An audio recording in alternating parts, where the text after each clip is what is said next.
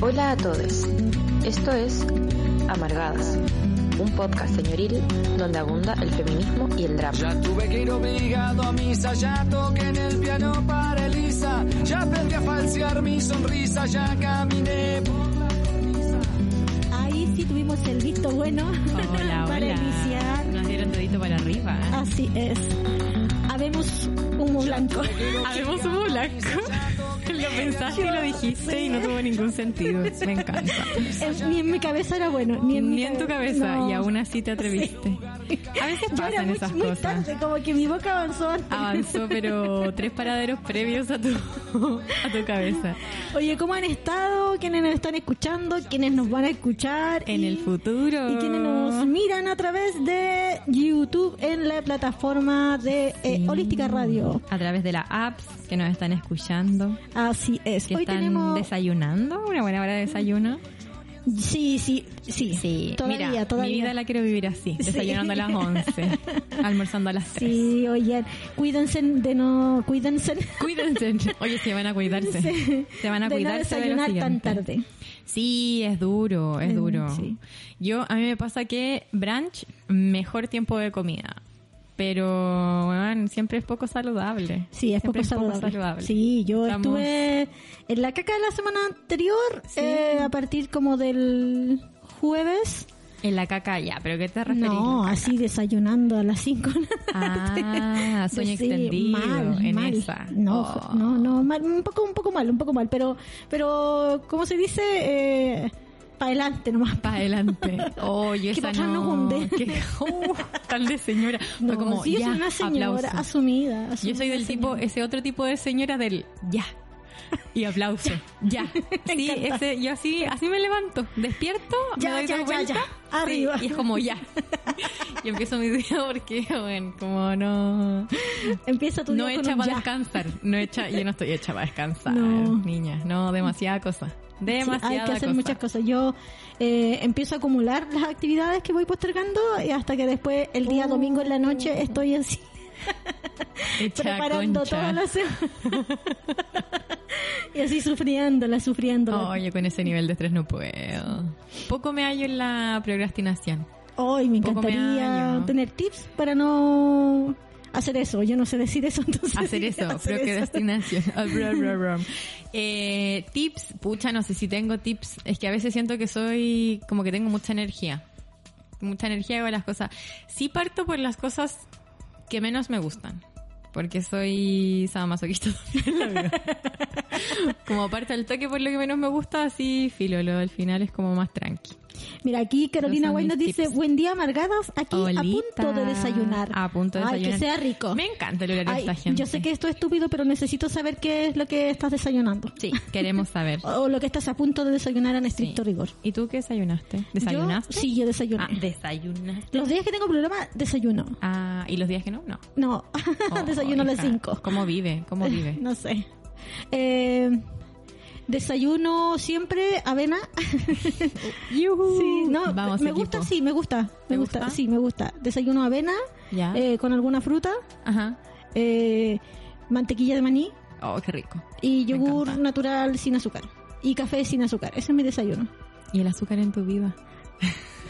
Bueno, qué difícil, qué difícil Es eso. muy difícil. Justo He tenido día- recaídas de jugos, tengo que Mm. decirlo, pero ¿sabéis qué? No me gustan. ¿No te gusta? Es raro, ¿no? Es raro Sí. hacer algo que no te gusta, pero lo haces igual.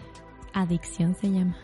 Y no me gusta, no lo disfruto. De hecho, me carga el jugo, lo siento demasiado empalagoso. ¿Ya? Desde mucho antes. De hecho, yo Ah. me resulta más fácil dejar el azúcar que la sal, por ejemplo, porque Ya. yo te soy más salada. Es que la salsita. Yo te soy más de sal que de azúcar. Eh, no, no, no vacilo tanto la bola de los pasteles, ¿cachai? Como, por eso me resulta más fácil Ya. como eliminar el Dejar. azúcar. Sí. Pero es brigia, es brigia, a mí me cuesta. No, debo decir aquí persona dulce. Y me he vuelto con los años, yo no sé si es la vejez, el ya, en las mañanas o qué. Pero sí, me he vuelto una señora dulcera.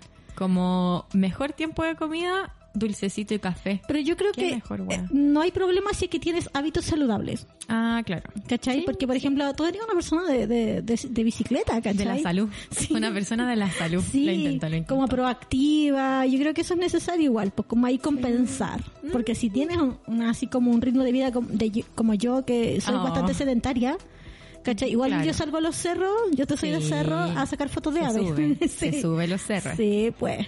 Mira, me, me escalo en la roca. Como puede, pero llega. Yo la he visto llegar Sí. a lo más alto. Allá, a lo más alto. Y ahora cada vez con menos dificultad, querida. Regio, regio. ¿Cachai? Pero, y, y además ser así como del, del dulce, eh, eh, ahí es problemático. Oye, ¿qué clase de matinal estamos teniendo?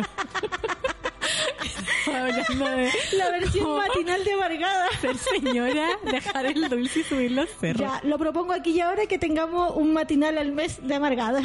Matinal. Matinal de pro tip para no procrastinar. claro. La quinta le sorprenderá.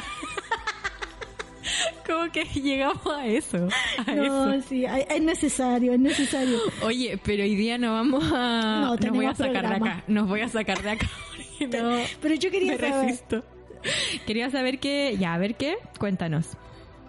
Ah, aquí. Eh, Huelo Huitra nos dice, pero Monty, ¿esperas entre la avena y el café? Porque si no la mierda los beneficios de la avena. Real. Sí. Y yo así como la estoy haciendo de oro, ¿cachai? De me oro, estoy, me estoy, estoy alimentando bien, soy una No. nueva persona. Mira, es que el café, alimento delicioso, bendición de las diosas, pero no, no le va junto a la comida, pues uno ¿No? pierde los nutrientes. ¿En serio? No. Pero tip de la de Y antiprocrastinación. aunque sea café como de grano, Peor. peor. Ay, Peor. aunque sea como del mejor café, café, Del mejor, pero el mejor café, café, café. Peor. con denominación de origen. Sí, peor. Oye, y la Carolina está va a comer una media tostadita con queso y me avena con arándano, semilla de almendra. Regio. Tecito Ah, sin pero azúcar. regio. Ojo con- también con el tecito y el mate que ahí le estoy viendo a Martín. Los nutrientes, bueno, los nutrientes. ¿Dónde Sí. están tus nutrientes? Pero mira, yo siempre que te como legumbre, Martín hace como... ¿Qué? No me importa. No me- Yo desnutro, güey. un problema de los huesos del futuro. Claro. Ese es un problema del Martín del futuro. Vale. Claro que sí. Procede a tomar mate. Eh, mira, yo tengo eh, esta práctica que es como tengo muchas prácticas insaludables. Insalubre. Insaludables. Soy insalubre, oye. A punto de que me clausuren. Eh, pero tengo esta práctica que es saludable, que Ya. como cuando como legumbres, Ajá. después eh, como, por ejemplo, mandarina para la, ah, sí. la absorción de hierro. Sí, sí. No, saludable. Sí. Pero ahí no se toma el café después, pues. No, sí, pues sí, pues infaltable.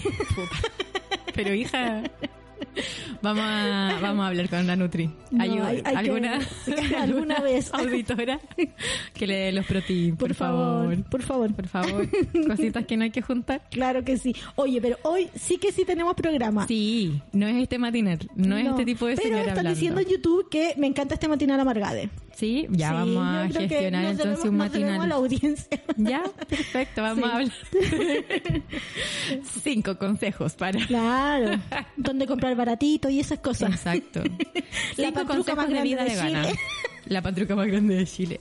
El tocomple más grande de Talca. Oh. no. ¿Sabéis que estoy en una cruzada a favor de los completos de Talca? ¿Sí? Porque el otro día descubrí que no es pan mojado como remojado, sino que es pan al vapor. Y si los vaos son buenos, ¿por qué no va a ser el pan de Talca? Ah, Sí, muy bueno, mira. dice Martín. Muy bueno. Ah, a un defensor de Un defensor. Talca. Vamos a hacer una cruzada. Yo al tiro poniéndole más de lo que... Defensor de Talca, Sí, chao. chao. eh, Patriota de Talca. Perdón, ni patriota ni talquino. Un saludo a la gente de Salud, Talca que la la queremos. escucha, por supuesto. Qué ver la peorcidad. Ah, ¿qué? Mira, a mí no me gustan los completos de ninguna forma. Ah, pero es que... Papapleto todo el tiempo. ¡Ay, qué rico los papapletos! ¿Sabéis que el último papapleto que me compré se me cayó en la calle? Y ahí no me volví a comprar más porque me dio mucha pena. Como que me cambió el rostro, te digo, así como que lo Fue súper duro. Sí, unos amigos me dieron. Mira, No sé una vez estábamos... Mira la historia que iba a contar, pero también es equivalente. dale, dale, dale, dale. estábamos recuradas con unas amigas. ¿Era yo? No, Ah, ya, menos mal. no voy a decir que éramos menor de edad. Pero era menor de edad. Y fuimos a comprar. Así nos, eh, estábamos así, fuimos estábamos recuradas, no habíamos que en la plaza, No. que otro, mi, mi historia. Eh, y fuimos a comprar una cerveza. Ajá. ¿Cachai? Y te daban así como... Y la cerveza estaba, se veía bacán, ¿cachai? Como sudada, helada. Oh, deliciosa. Y una amiga, se, no sé por qué razón, yo creo que porque estábamos curadas, evidentemente, Seguramente. hizo un show ¿Un show? y se cayó la cerveza. No. Y fue como, la miramos así quebrarse, Con sus corazones. desparramarse en el suelo. junto con su dignidad y, con, No, y ya, valentía. ya no, ya no, Ya no tenía en ese momento. Junto con el ímpetu de vida. Claro. Se quebró ahí Pero- mismo. Pero qué fuerte. Qué, Qué loco cuando querés comer algo y Sí, porque siento que es un deseo como tan primigenio, voy a decir, no sé si es la me palabra. encanta la palabra que utilizaste para este contexto. Primigenio, como muy de la guata. Por supuesto, sí. Y que se te caiga, que se vea truncado segundos, instantes, yo siento que- momentos antes sí, de qué lograrlo. doloroso. Doloroso. Doloroso. Dolorosa esa sensación. Difícil Momento dramático. Momento dramático de la vida. Sí. Mira, estoy, tengo derecho a tener un trauma con los papapitos. Pero tenemos programa. ¿Tenemos programa? Tenemos programa. Así que les invitamos a participar mandándonos su audio al número, Fran. Más 569-7511-1852. Me encanta cómo lo dijiste. Lo hice. Sí. Lo hice, no lo tengo anotado, no lo vi en el celular, finalmente me lo aprendí. Muy bien. Yay para mí. Así que mándanos su historia sobre qué te hizo. ¿Qué te hizo ser feminista? Exactamente. Igual ¿Qué te tenemos de matinal, pero matinal del bueno. Sí, pues no vamos a estar hablando cinco consejos para adelgazar. Pero si el quinto que... es el más gordofóbico. Hoy sí. Bueno, alta gordofobia en los no, matinales. es para la cagada, es para la cagada. Sí, muy esa asociación así como gordo malo. o, bueno, durísimo. Durísimo. Sí. O Qué esa, esa gordofobia más como sutil o disfrazada, que es como gordo no saludable. Por supuesto, como vamos a vivir la vida fitness. Oh, Uf, dificilísimo. no, no, no, no, no, no, no, no, no, no, niña. no sé qué me pasa, perdón. ¿Quién te poseyó? Como... Y tal lo pasa al agua. No, por Eh, favor. te vi, te vi ahí poseída, atrapada. Ya, deben Oye. entender que yo estuve así como en un mood muy penca toda la semana bajo, y ayer me levanté e hice mi taller y me sentí muy productiva Yay. y dije, no, ya tengo que hacer Vaya a hacer más tengo que hacer talleres, persona. recomiéndalo al toque. O todavía Sí, no sabía. voy a repetir el taller. Voy a repetir el Bueno, taller, vayan. pero para los días sábados porque me llegaron hartos mensajes de gente a las que le mando mucho cariño, Ah. de que me estaban diciendo que el horario no les acomodaba, así que Claro. voy a ofrecer un nuevo día para eh, en, en alguna fecha de abril para los días sábados. Así que me pueden inscribir. Estoy súper contenta y espero que la gente participante también lo esté. Eso. Oye, yo creo, yo voy a decir aquí ahora públicamente que yo creo que gran oportunidad. Gran oportunidad porque no está caro, sí. No, no. Está no. súper barato para el nivel de escritoria que te va a hacer el taller. Tiene una parte teórica y otra práctica, es, ba- es bastante entretenido y ahí yo facilito todo el material, por si acaso. Regio. Estamos hablando, para la gente que no cacha, taller de guion, ¿cierto? No, de literatura, de, literatura. narrativa. Sí. Narrativa. Sí, creación narrativa. Mira, igual te voy a hacer un guion después. Me gusta la, la idea del guion. Tenéis que, sí, tenéis que concretarlo. Oye, ¿qué, ¿Qué te hizo? Ah, te Ah, gané. me encantó. Un, dos, Chicle, tres, ah. chicle, un, dos, tres, poncho. ¿Qué te hizo ser Poncho. feminista, po? ¿Poncho? Nunca había escuchado Poncho. No, eso es, es otro juego. Me Sí. confundí. ¿Cuál juego es? Es que me llamó la Es atención. como ver esos autos que son escarabajos y le pegáis a la otra persona en el brazo. Ah, mira. Juego físico. Sí. ¿Qué me hizo ser feminista? Es una pregunta. eh, he ido como de mi larga militancia política a partir del colegio, digamos. Larga. Sí, o sea, ya anda en el 2001, ahí en el mochilazo. Sí, po. Sí, ahí, desde ahí. Podríamos decir que eres una feminista vieja igual, po. No, No, vieja no eres. no, no, no, no Pero feminista por- vieja. ¿Por qué no? Es que eso es, po, porque caché que yo desde la militancia no nunca tuve contacto o nunca tuve acercamiento al feminismo, sino Ah. hasta el 2016, 2017. Activista vieja. Sí, Ya, sí. Eh, pero sí tengo nociones feministas desde Ajá. muy cabra chica. Claro. Que es, por ejemplo, cuando mm, en el hogar en- siempre decían como, porque vivía en hogar mixto y en otros Ujú. hogares como solo de niñas. Eh, y siempre eran como, siempre me fastidió, me sentí muy incómoda respecto a esto de insultos como maracas y cosas así, como que entendía que por qué eh, los varones podían tener como, no sé, caleta de polola, ¿cachai? Claro. Y a las mujeres se les castigaba, como que tuve esos cuestionamientos eh, bien chicas. Eh, pero no podía verbalizarlos como, como sí podía verbalizar otros asuntos, como el hecho de, no sé, po, la diferencia de clase, que Claro. también se daban al interior del hogar, ¿cachai? Mm, claro. Que es un asunto extraño, porque claro, tú decís, todos pertenecemos a la misma clase, pero igual operan. Eh, no sé, yo ah, notaba esas cuestiones en relación a la, a la cantidad de cosas que teníais o a, la, a, a si teníais cosas como que te pasaban tu familia, o sea, privadas, que eran Claro. tuyas privadas, eh, que si se fugaban te las guardaban, por ejemplo, Ujú. a versus a las que no teníamos nada de eso y que usábamos las cosas fiscales que se le decía Mm. y que si te iba y se repartían porque nada te Claro. pertenecía entonces Claro, yo sentí sí yo sentí muy chica esa la inclinación a, a cuestionar un poco la propiedad privada como Ya. que esos son mis primeros acercamientos con con la política Claro. el feminismo me hizo fe- me, me, me identifiqué feminista mucho después mucho después ya Qué brígido eso. Es- Muy Hoy adulta, día estaba pensando como que al final identificarse como feminista igual hace, no sé, no, no es tanto tiempo, 2014, 2015, igual era raro, po. sí po Como casi que igual, no sé, yo siento que me pasó en algún momento así como, no, no, creo que no lo soy, como, ¿por qué? No sé si es bueno, no sé si es malo, como no sé Claro. si, como junta las ideas que estoy como teniendo en este momento. Como que ahora yo siento que está mucho más validado y es como un movimiento y como una parada política, como que podéis llevar a todos los espacios, aunque sean como más conservadores. yo Pero en esa época, Claro. difícil. Yo recuerdo como dos veces en que yo eh, tuve noción de la existencia del feminismo o de las feministas en realidad. Claro. Eh, claro, con una visión un poco por una en la primera experiencia como castigadora Mm. y en la segunda como que siem- siempre se me quedó en la memoria. Es una anécdota muy random con mi hermana. Eh, voy a relatar primero la primera, que cuando estábamos en octavo, después de haber visto unos unos videos así como el épale mi patita, Ya. en el oye era muy brígido como nos avasallaban con esa publicidad antiaborto, antiderechos Durísimo. para la durísimo. cagada y eran unos videos así monstruosos en donde no sé po, eh, comparaban el aborto por ejemplo con el haber eh, asesinado un, una, una- un neonato una Oh. recién nacida eh, para rellenarla de droga y pasarla por un aeropuerto como que pasaban esas imágenes junto con la discusión del aborto Oh, qué horrible. ¿Cachai? Y me acuerdo Sí, que eh, ese día en la noche estábamos como en la mesa eh, hablándolo entre las cabras en el hogar.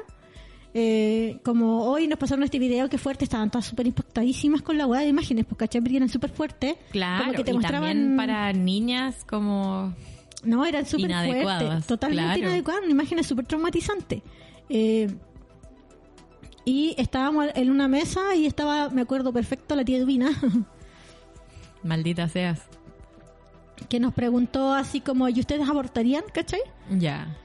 Eh, y todas dijeron, no, por supuesto que no. Y yo como que me, en ese momento, no, no, ni siquiera para llevar la contra, sino pensando en justamente en la maternidad obligatoria Claro. y lo que había significado para mí mi relación con mi mamá y todo el asunto. Ajá. Y dije que sí. Ya. Oh, Y dije que sí. te dejaron así como... Me, di- me acusaron, así me dijeron, feminista, ¿acaso eres feminista? Y yo no entendí qué significaba, pero Claro. obviamente lo entendí como un insulto. Qué heavy. ¿Cachai? Pero me hizo mucho sentido eh, en ese momento defender el aborto por la, la- lo que significa la maternidad obligatoria Exacto. en, en ese entonces no tanto para la madre pero sí para los hijos en situaciones que eh, no sé po, si- igual eh, nociones súper básicas pues ¿cachai? y también con detrás como eh, de que eh, el aborto solo debe ser en consideración como de, de este tipo de dinámicas, ¿cachai? No como Claro. un derecho asignado a las mujeres, pero, Pero como que yo lo como sentí en ese momento, claro. reflexión en sí, torno a eso. Sí, pero fue súper instantánea. Me acuerdo muy muy bien ese momento en que eh, tuve ese chip de, de Como, ¿qué decir es sí, sí, Como algo a negativo. favor del aborto. Qué heavy, porque a mí también me pasó algo parecido y creo que el concepto de feminista también lo escuché ya mucho más grande que tú, yo supongo. Yo creo que ya así como en la media, en algún momento tuvimos que hacer, como que hacíamos debates frente a temas y tú tenías que defender una postura independiente que fuera o no la tuya. Y a mí me tocó la postura como pro aborto, pro derechos. Eh, y claro, como que me puse a investigar porque ñoña Matea. Y me hizo mucho sentido, pues como desde, desde el derecho, igual considerando que iba en un colegio católico. Qué vergüenza. Claro. Qué vergüenza. Y, mm, y claro, el de- este debate más encima era como, no sé, se habían unido, ponte tú, los profes de religión y de filosofía. Una cosa así, terrible. ya, entonces yo expuse mi debate como con, con base y toda la cuestión y como que los ánimos se fueron como caldeando un poco. Imagino. Y fue muy brígido porque el profe de religión al final como que paró el debate y dijo así como, como que puso el pie encima, po. Y dijo como una cosa así, como, ¿eres feminista acaso? Como el aborto está mal en todo lo que sea. Y yo así como, Muy sin moral. Claro, y también eh, vino como eso, ya, porque lo había leído, porque también en ese momento me tocó hacer algunos trabajos voluntarios, eh, donde había tenido contacto con niñas que vivían en Sename, con niñas muy pequeñas, como chiquititas. Y había sido una experiencia onda 15 años, terrible, dura, pues Sí. terrible, dura también como desde mi burbuja clase media, colegio Claro, po. Y como que no me hacía sentido, ¿cachai? Al final como que casi le grité así como, bueno, pero ¿cómo? ¿Cómo puede ser? Y terminó así, po. Como, esto no se puede. Como, Sí, esto está mal. No, y me dijeron en ese momento también como, ay, pero existe la adopción. Y yo me puse a reír, pues dije, claro, aquí todos, estamos, estamos todos adoptados. Claro. Mira cómo nos adoptaron. Mira cómo hemos sido adoptadas. Pero, claro, contexto ridículo. Sí, ¿no? Decir como, existe la opción y así, uh, mira, cómo me- mira, mira cómo nos adoptaron a todas claro. aquí. Mira cómo estamos bien adoptados. Sí, bueno, me castigaron y todo el asunto. sí. La tía, ¿cómo se llama? Eduvina no era una lumbrera, digámoslo. Palitos faltaban ahí, parece. Claro. Oh, qué duro. Brígido, como también desde mm, que se nos presentó la palabra como en contextos tan represivos, po. Claro, claro. Como tan asociados a lo negativo y como tan, no sé. Oye, voy a leer el comentario. Huel Huidrán nos Comente, dice, oye, qué ganas de participar en el taller de la Monty. Ay, Váyanle, váyanle. Aproveche para antes Y- de que se suba. Carolina nos dice, mi acercamiento al feminismo fue súper reciente, 2018-2019, cuando me incorporé a trabajar con mi pareja y su partner. Me interrumpían siempre y se Mm. apoderaban de mis ideas. Ahí dije, qué mierda. Antes no- nunca le puse atención al feminismo, pero acá estoy aprendiendo de todas. Mi pareja también ha aprendido muchísimo del feminismo. Qué bacán eso. Sí, po. Como, Como, lo transformador ese- que puede ser en las vidas. Exactamente. Porque yo creo que también desde cierta situación, no me gusta decir de privilegio, como que ahora me está incomodando usar esa palabra, pero de ciertas situaciones que son más seguras, más cuidadas, tal vez uno no lo experiencia tanto, pensaba, ponte tú a mí, así como en la niñez o en la adolescencia, si yo reviso mis prácticas, en ningún caso como culpabilizándome, culpabilizándolas, em, también tenía conductas que eran como terrible misóginas. Sí, también súper aprendidas como esto como todas las mujeres son enemigas o como eh, desvalorando conductas que me parecían femeninas, ¿cachai? Como que yo siempre no me encuentro una persona masculina en ningún caso, pero siempre valoré, caleta, como las conductas o las actitudes o las morales asociadas a lo masculino. Sí, ya a mí me pasaba también como no no este como mm, eh, igual yo desvaloraba como esas acti- como esas actividades eh, que asociaban a lo femenino como por ejemplo pintarse Claro. eh, o también como en las, las prácticas el ejercicio vamos a decir como el, de los derechos sexuales y reproductivos así traducido, no sé, pues en, el, en vínculos románticos o sexuales, los adolescentes es súper criminalizado. Entonces te bombardean con información así, en donde te dicen, eh, estas cabras no se valoran, no se respetan a sí mismas. Entonces yo igual sentía un poco Claro. que tener eh, como vínculos eh, sexuales o... mm, eh, Afectivo, participar de claro. eso también era un poco desvalorizarse, no respetarse. Y como que ser difícil, como no, no estar accesible a eh, la solicitud de una pareja era como algo Valorable. valorable ¿cachai? Claro, y era súper brígido, yo tenía, yo tenía ese pensamiento igual. Qué brigio y como lo, lo introyectado que está ese discurso igual Sí. como en uno.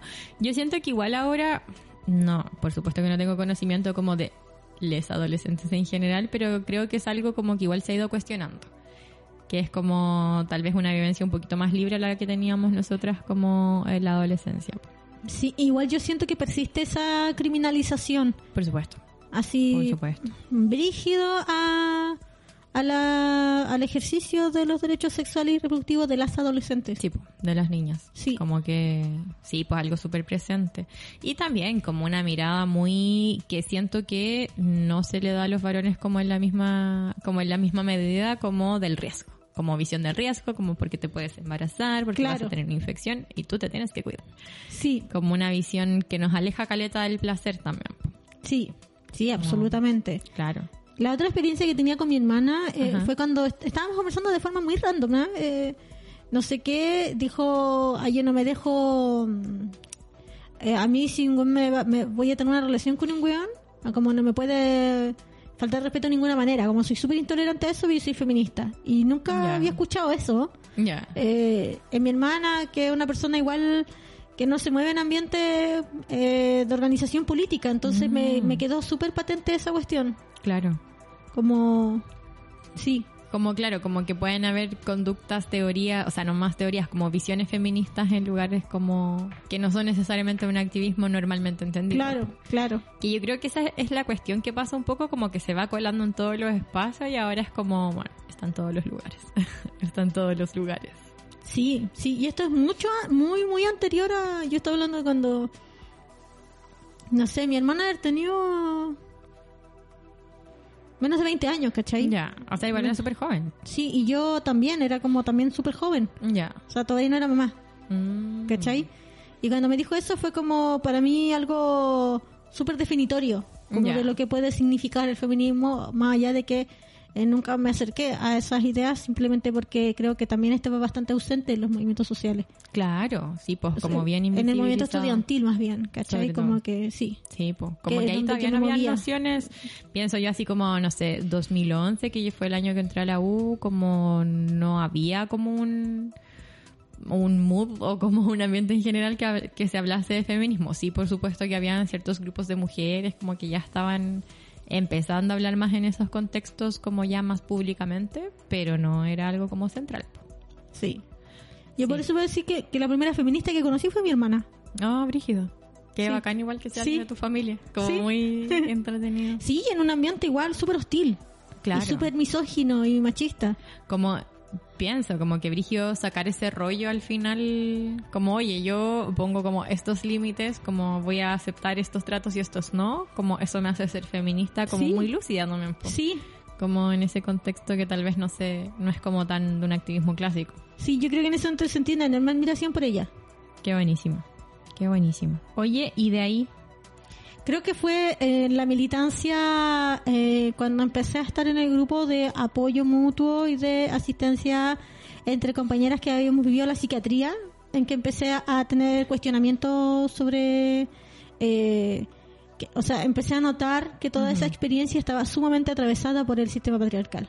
ya Y ahí derechamente me definí feminista. claro como a teorizar sobre Sí. A mí, ¿sabéis qué me pasa? Que hubo un momento anterior, y yo creo que también tiene que ver con algunas de las respuestas que nos dejaron en el sticker. Em, la universidad tenía una amiga que eh, una violencia como dentro de una pareja muy heavy. Y me tocó apañarla en ese momento. Eh, y claro, como con todo lo que implican los círculos de violencia, como que iba, venía, ella volvía con esta persona y después volvía a mí como a pedir ayuda.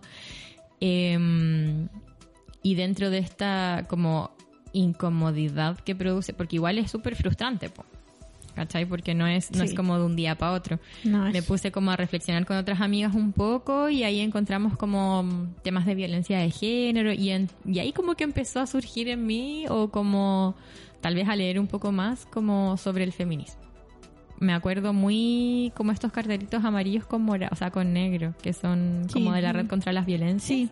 Y como estar mucho rato leyendo, y como, oh, qué brillo, como el círculo de la violencia, como la violencia de género en los espacios, y ahí como tener algunas nociones, pero tampoco como para identificarme, así como, sí, soy feminista por esto. Claro. Claro. Aquí en el sticker, ah, Ay, maravilloso. Gracias a la gente que participó. bacán, muchas gracias. Eh, una de las chicas nos dice la incomodidad de a la vida.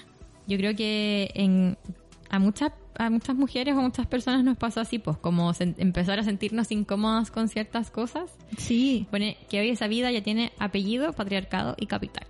sí, sí, absolutamente. Sí, po. Y de ahí, ¿cómo, cómo fue?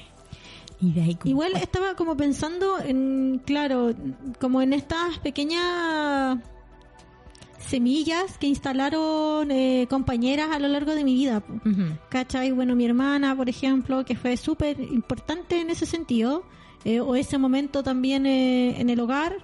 También están, no sé, po, eh, yo estuve como en este tránsito de la calle y todo eso, vivía también con algunas amigas eh, que participaban a su vez en espacios políticos en donde yo tenía una relación eh, de, de abuso, ¿cachai? Una relación abusiva y de violencia.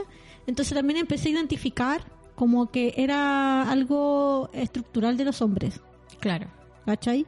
Como este, este ejercicio de violencia que no era algo como que... Un poco yo lo tenía súper naturalizado, la verdad. Claro. Súper naturalizado, ¿cachai? Como las relaciones son esto, Exacto. son así, ¿cachai? Es, es violento, no sé, el amor es malo, ¿cachai? Claro. Como el amor romántico es horrible. Claro. Y después empecé a entender como eh, a partir de cuestiones que conversábamos sin mucha teoría, eh, sin nada de teoría realmente, como que había algo estructural en los varones. En la Ah, forma ya. que sí, se vinculaban los varones en que esto era generaba toda esta situación. Claro, y yo siento que es brigio cuando uno da como ese entendimiento, ese salto. No sé, ponte toda la historia que yo te comentaba como en mi caso, tenía un sentido como de no culpabilizar a mi amiga, porque a mí no me hacía sentido, ¿cachai? Claro, Como mm, no puedo estar exa- exasperada con ella si vive violencia. Pues como desde ahí así como, oye, parece que esto es algo como que, si bien a mí no me ha pasado, como que parece que hay caleta de mujeres que lo viven y es como mm, que está súper invisibilizado, está súper oculto y es algo que tal vez tiene que ver con la estructura de donde se crían los varones, como las weas que aprenden. Y yo creo que ahí uno da, no sé si el salto es la palabra de decirlo, pero empezáis a ver como otras violencias también como más, em, que pueden ser sutiles tal vez, claro. más no micro. Sí, sí, como que salís a la matriz. Salir de la matriz. sí, me pasó que en- en un momento estábamos como pensando, eh, no es que hay que buscarse un buen pololo en realidad, ¿cachai? Claro. Pero también en, en los vínculos eh, no hetero también se reproducían. Entonces, como que también hubo ahí un entendimiento muy, digamos, superficial igual como en ese momento, pero hubo un entendimiento de que esto era más estructural que atañía a todas las personas, ¿cachai? Como, Claro. eh, principalmente a los varones, pero también en donde había un, una participación o un ejercicio eh, de la violencia en todos los seres, digamos, ¿cachai? Exacto. Pero como te digo, después como eh, seguí como en esas militancias de población y todo, donde Ajá. también eh, donde eh, el feminismo e- era entendido como el rechazo al maltrato físico Ya. a las mujeres, ¿cachai? Y era Claro. problematizado desde ahí. Como solo el maltrato físico. No, no solo, pero, Pero porque igual hay harto teoría en, en las colectivas como de pobladoras. ¿cachai? Pero sí como lo más eh, presente era eso. Claro. ¿Cachai? Bueno, que también tiene que ver con contextos y como qué, qué temas son emergentes. claro. O sea, como que no te vaya a poner a hablar necesariamente como de mansplaining si a tu compañera como que la están golpeando. Claro, como, Claro. no sé, problemáticas asociadas como a- a- al alcoholismo, eh, que era como la vía de entender un poco el maltrato Ujú. eh, o la violencia intrafamiliar, eh, como el, el tema del, del, del cuidado de los hijos, ¿cachai? Como que esas eran nociones feministas, pero nosotros no, no estábamos como tan conscientes, o al menos yo, hablo por Ujú. mí, de que era feminismo, ¿cachai? Claro. De que era un ejercicio feminista. Claro. Sí, po. o sea que igual yo siento que uno se enfrenta como en un primer momento como esto es el feminismo como una gran teoría o por lo menos a mí me pasó así como como yo voy a tener prácticas feministas que no he leído tanto como que no no estoy haciendo esta super colectiva como no sé que tiene todos estos protocolos y todas estas cosas Eh, y al final como que te vas dando cuenta como que llega al mismo lado siento yo po. Sí, Como que hay prácticas que son muy cotidianas, muy sutiles y como en todos los espacios que son profundamente feministas y que son terriblemente importantes. po. sí. Estaba pensando en un segundo momento que yo creo que tuve también como otro mm, otro rollo que era en cuanto como a claro porque en algún momento después de esta de presenciar como esta violencia de género eh, fue como, pucha, los hombres, como la educación, esta estructura que los cría así. Y después me tocó eh, estar en hospitales. Eh, bueno, como soy matrona, viendo como partos y cosas que tienen que ver con cuerpos feminizados.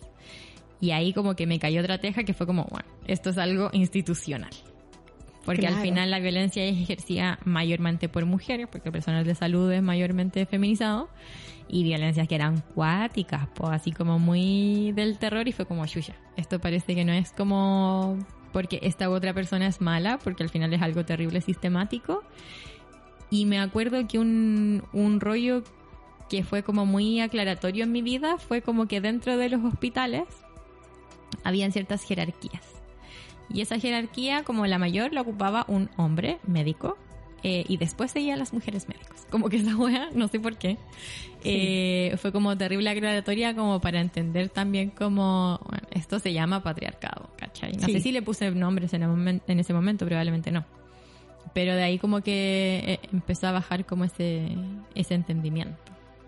Sí, a mí me pasó también que eh, también me, me ayudó mucho a entender como el carácter institucional. Claro. ¿Cachai? Y así como entender, eh, poder entender mi experiencia con respecto a la psiquiatría como eh, entendiendo la psiquiatría como una institución y como un criterio, ¿cachai? Y eso fue súper importante dentro de mis nociones feministas. Claro, además, bueno, porque también estuvimos juntas en ese mismo espacio con la Sí. Monty. Ay, nos conocimos, corazoncitos kawaii.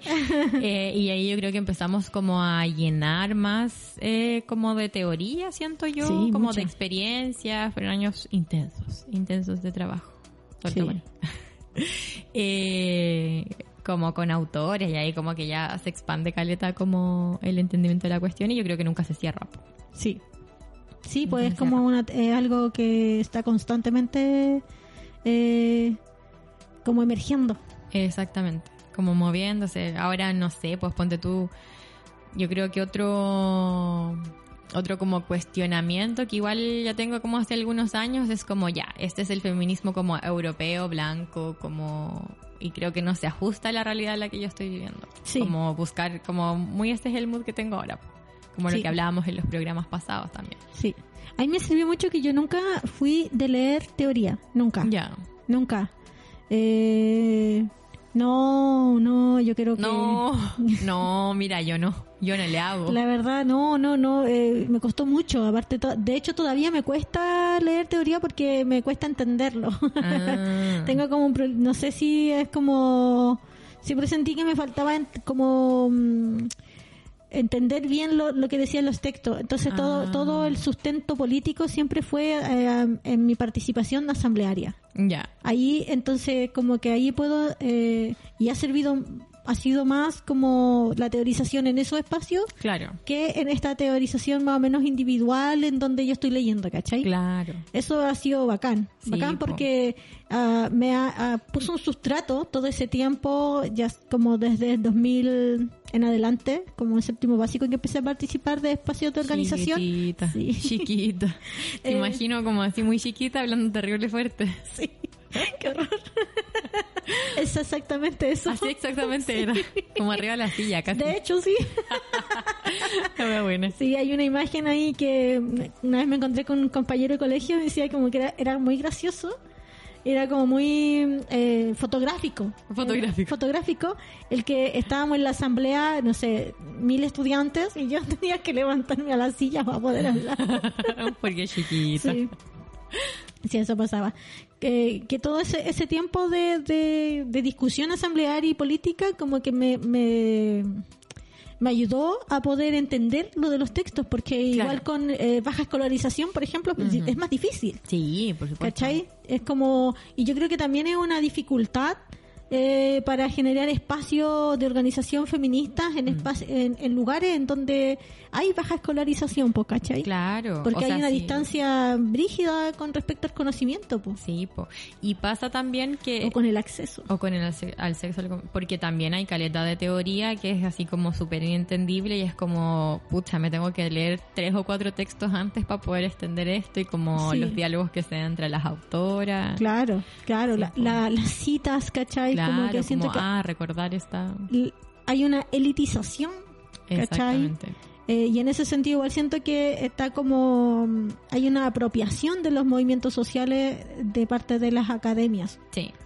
¿cachai? O sea, que al final teorizan en torno a lo como mm, muy de, de- del feminismo decolonial que dice que es como praxis, teoría, praxis. No sé si lo he leído en algún momento, como si no, no se puede. A mí me pasa mucho que sí, yo soy como más rata de biblioteca. O sea, igual no sé si leo tanto, pero me gusta estar siempre como leyendo y me gusta leer teoría porque soy ñoña. Me reconozco aquí.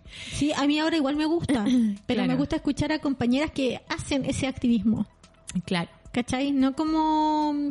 eh, no tengo nada contra la Battle, ¿cachai? Perdón, pero no como profesoras de universidad, ¿cachai? Claro. Dictándolo, sino que eh, compañeras que llevan adelante esos movimientos, por ejemplo. Sí, pues como una revisión. Sí, Pero al final yo siento, y, y lo que ahí va con este punto, como más allá del, del placer que puede ser como leer y obtener nuevas ideas, como que yo siento que no queda nada y se olvida eh, si es que uno no lo discute como, ya sea en tu grupo, en tu asamblea, con tus amigas, como, filo, como con el grupo de afinidad que tengas.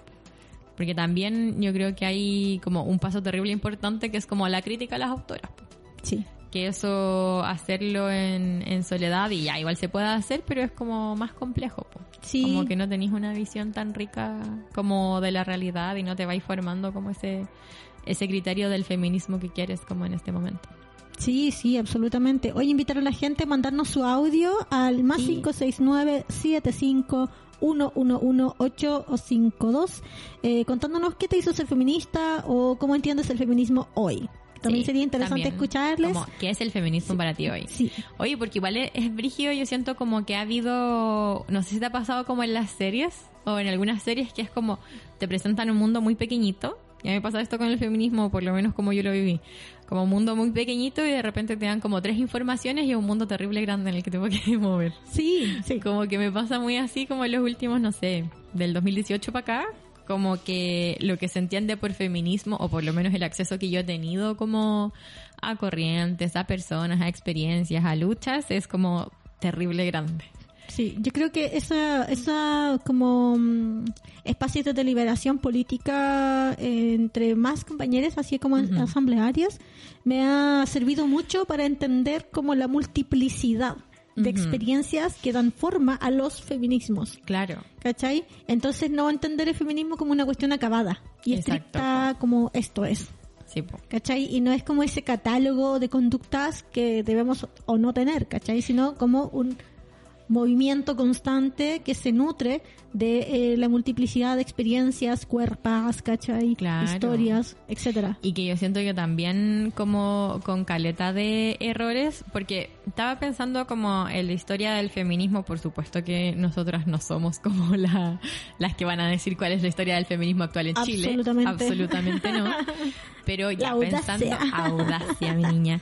Pero pensando así como, por ejemplo, cuando tú empezaste a ir a asambleas, eso eran como los 2000 Sí, 2000. 2000. 2000, justamente. Como de 2000. ahí hasta ahora, ¿cómo hay visto como ese movimiento? Eh, es que como en persona mi experiencia es mu- eh, es es súper eh, por eso me gusta tanto esa frase de que mi experiencia individual no define la colectiva porque mi Claro. experiencia es súper particular Ujú. ¿cachai? Sí. como que está anclada mucho a una experiencia en particular que es Sename por ejemplo y Mm, vivir claro. en la calle entonces mi contexto todos mis intereses están en esa vereda Claro. ¿cachai? entonces como que muchas nociones de cómo se ha comportado más colectivamente no tengo Claro. pues como te digo, para mí ha pasado medio desapercibido, entre comillas, más allá de esta experiencia que ya relaté, Claro. hasta el 2016. Claro. ¿Cachai? Entonces es como medio difícil para mí hacer ese, para, esa como línea de tiempo. Esa línea. Sí. Porque yo tengo la percepción, y no, no es porque haya experienciado, como por supuesto que no, como que mi, mi ingreso fue mucho después, eh, como que igual los 2000 fueron una época como de, mm, no sé si dormir político es la palabra, pero sí como que, no sé, onda Chino Ríos. Como que siento que es, Es muy que del fue- Chino Ríos como no me importa ni una wea. Yo creo que ahí tenemos que observar como lo que significó la mm, el tránsito de, de la dictadura a la democracia, ¿cachai? Claro. En donde vino a un periodo de fuerte desmovilización. Exactamente. ¿cachai? En donde las grandes movilizaciones que tuvimos fueron, eh, no sé, la represión continua y la militarización eh, en creciendo, puedo decir, como exponencial en el territorio de Gualmabu, por ejemplo, eh, en donde, no sé, estuvimos siempre presentes o en estas luchas más sindicales con el asesinato de eh, dirigentes sindicales, eh, me refiero a Juan Pablo Jiménez, entre otros. Claro. Yo creo que esas fueron como la- la- lo que más como que nos tenía presente o también esta escalada no Eh, fuerte de movimientos eh, ecosociales eh, en relación a la, a la- el extractivismo que también se fue insertando muy fuertemente Oh. en las en, en los territorios después de la de la democracia, ¿cachai? en el periodo de la democracia, en este reacomodo organizacional, ¿cachai? Claro, como con gobiernos que fueron terribles como en ese en ese sentido. sí. po. A mí hizo como, me llama profundamente la atención que sacando el periodo de Piñera, como Ajá. por la revuelta, Claro. los gobiernos de Michelle Bachelet, por ejemplo, hayan sido sumamente represores. Sí, absolutamente. Bueno, y ahora también, bueno, De hecho, en el, en gobierno del Bachelet, de Bachelet, de Bachelet. Eh, fue que se empezó a denominar macrozona. Sí, po. ¿Bachelet 2 o Bachelet 1? No, desde Bachelet 2. Desde, Ba- desde Bachelet 2, ¿cierto? Sí. Rígido. Y de ahí yo siento que hay otro momento que es como movilizaciones estudiantiles 2006, 2008, 2011. Que claro, ahí hubo como un alzamiento, por lo menos de- desde mi percepción y lo que he podido leer, como de movimientos sociales también, Sí. como eh, que parten desde estudiantes secundarios, como que ahí van universitarios y se unen como movimientos sindicales. Y yo siento que ahí ya había como un mood eh, donde se empezó a hablar un poco como, hey, ¿dónde estamos como las mujeres que tenemos como Claro. eh, como otras cosas además que solamente esto. O sea, no otras cosas, pero también como que estamos presentes en esta lucha. Igual yo siento que dentro de los movimientos de pobladoras por la vivienda, por ejemplo, había una concientización feminista importante. Claro. Pero yo Ha me tengo la sospecha que es como sin la chapa. Exacto. Como si en un sentido profundamente feminista, porque es llevado por mujeres y son al final una- un movimiento por la vida, por, por Claro vida que sí. digna. Eh, pero sin la chapa aún. Y yo siento Sí. que en 2016, 17, 18, como que ya hay un boom Importantísimo. importantísimo. Sí, yo creo que esa fue, eh, bueno, en el programa que hicimos respecto a las, eh, creo que fue... no. ¿Corrientes feministas? No, no. No, no, no. No, grandes, no huel- grandes huelgas feministas. huelgas. Ahí yo creo que eh, importantes fueron la- la- las luchas en- de, de, eh, las compañeras en Argentina, por ejemplo. Claro, ¿cachai? claro. Como esas la masificación del 8M fue importante. El movimiento Me Exactamente. Too eh, también fue importante para alimentar la conciencia feminista aquí en Chile. Exactamente. Yo siento que eso es bacán pensarlo como de manera regional igual, no solo como, eh, eh, como, Como el caso de. Chile. El caso de Chile. Sí, sino que como algo que fue una, eh, una masiva presencia a nivel global Claro, feminista. exactamente. Y yo creo que eh, de, de hoy, eh, junto con los movimientos ecosociales, que están muy ligados al- a, los feminismos, Exactamente. eh, el movimiento internacionalista más importante eh, es el feminista. Sí, sí, por supuesto. Por supuesto. Sí, Y de ahí en, dos, en 2018, 2019, no recuerdo qué año fue, como el Mayo Feminista, que yo siento que fue una de las principales como hitos como Sí. de la historia más reciente, aunque igual fue hace caleta de años, eh, que salió así como muy un boom. po. claro, claro, a partir de la toma en la Universidad Austral, Claro, ¿cachai? Por la denuncia de acosos eh, que se empezaron a masificar en todas las universidades, fue súper importante. exacto. Sí. Así como para hacer un repaso. De Yo creo que fue en últimos 2018. años. 2018, ¿cierto? Mm, Porque sí. 2019 fue estallido el estallido social, sí. Yo Claro. creo que eh, parte importante también de ese cúmulo de fuerza organizacional como que, que de- detona, ¿no? En el en el estallido social eh, tiene un poco también esa Por supuesto. Tiene- tiene o sea, yo siento que es como una punta de lanza importante como No, para, no, sí. para ese hecho. po. Sí, sí, importante. Yo creo que desconocerlo igual es, omitir eh, algo, algo muy grande, ¿cachai? No, no estoy, aunque igual el estallido social fue, es inorgánico, Exacto. es inorgánico. Sí, pues no tenía como una Y- cúpula. Y, eh, de y de órganos. todas maneras a todos les pilló por sorpresa, ¿cachai? Sí. Pero eh, también había una un cúmulo de fuerza que estaba ahí. Como una fuerza latente. Sí, sí, pues las, Sí, las pues. movilizaciones del 8 de marzo de, del 2018 eh, y del 2019 en La del particular. 2019 fue grande. Muy masiva, muy masiva. masiva, Muy, sí. muy masiva. Gran marcha. Sí, pues yo creo que también con el, con el estallido como que se amplió un poco, no sé si eh, es parte como de la visión que tengo ahora y el lugar en donde estoy, pero también yo siento que se hizo como esto que decía la compa, que era como patriarcado y capital. Sí. Eh, como que es un, un, un sentido que, que se instauró, como en la mayoría de las feministas, no, por supuesto que no en todas, pero como que es algo al final que estamos luchando, como dice como la última como consigna del 8M, es como vamos por la vida que nos deben, ¿cachai? Exactamente.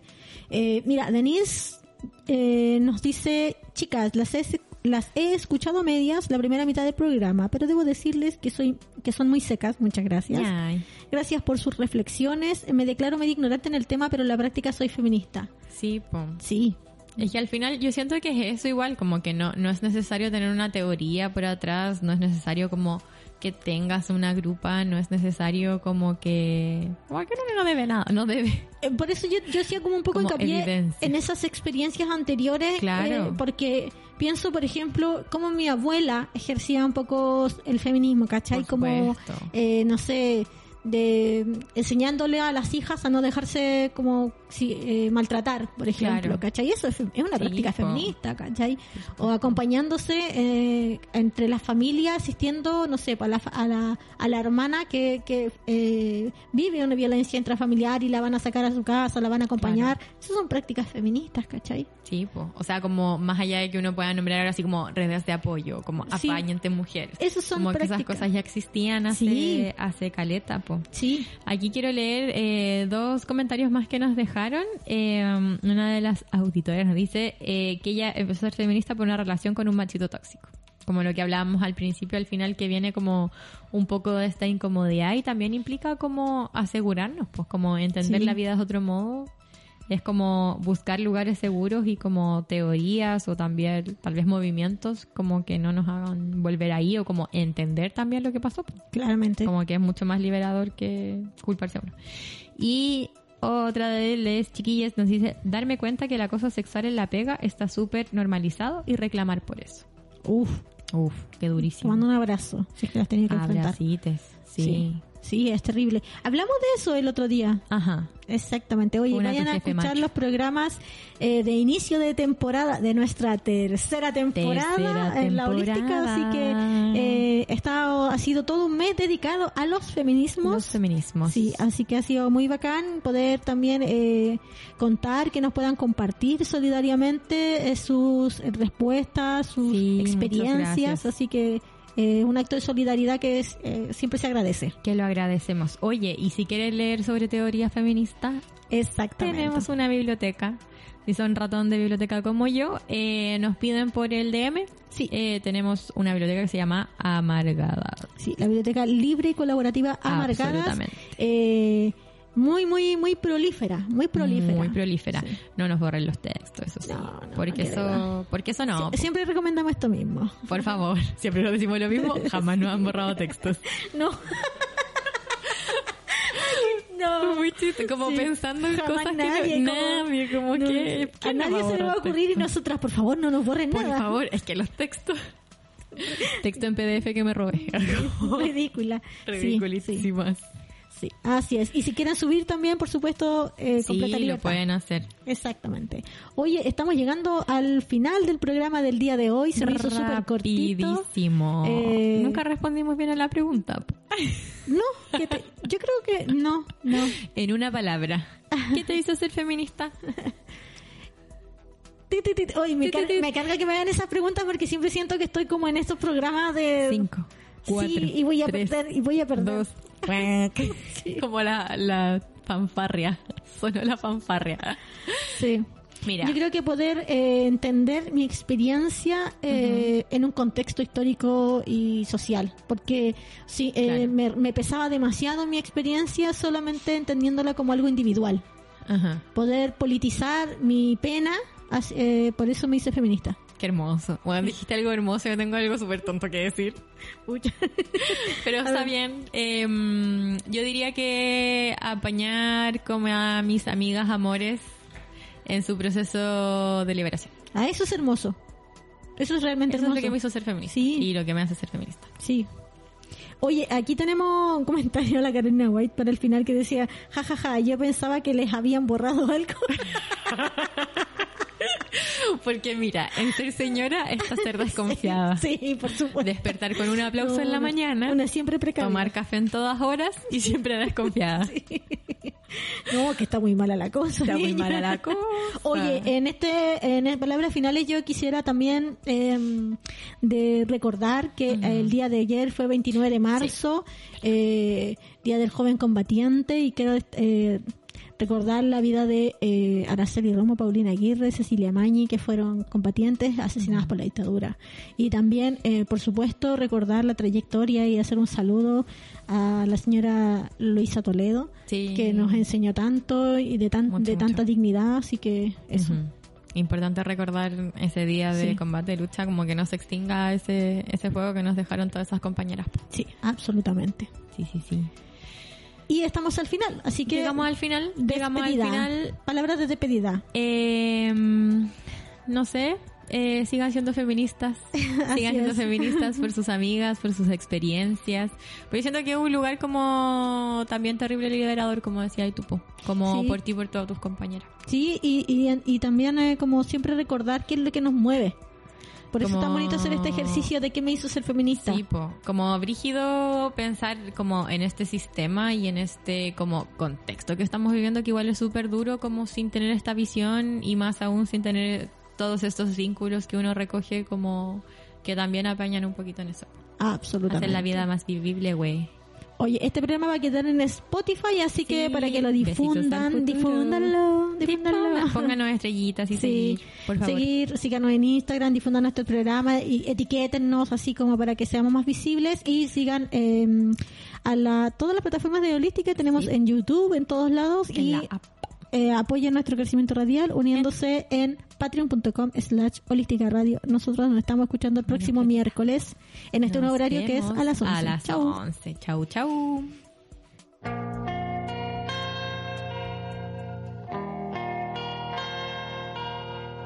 I can be an asshole of the grandest kind. I can withhold like it's going.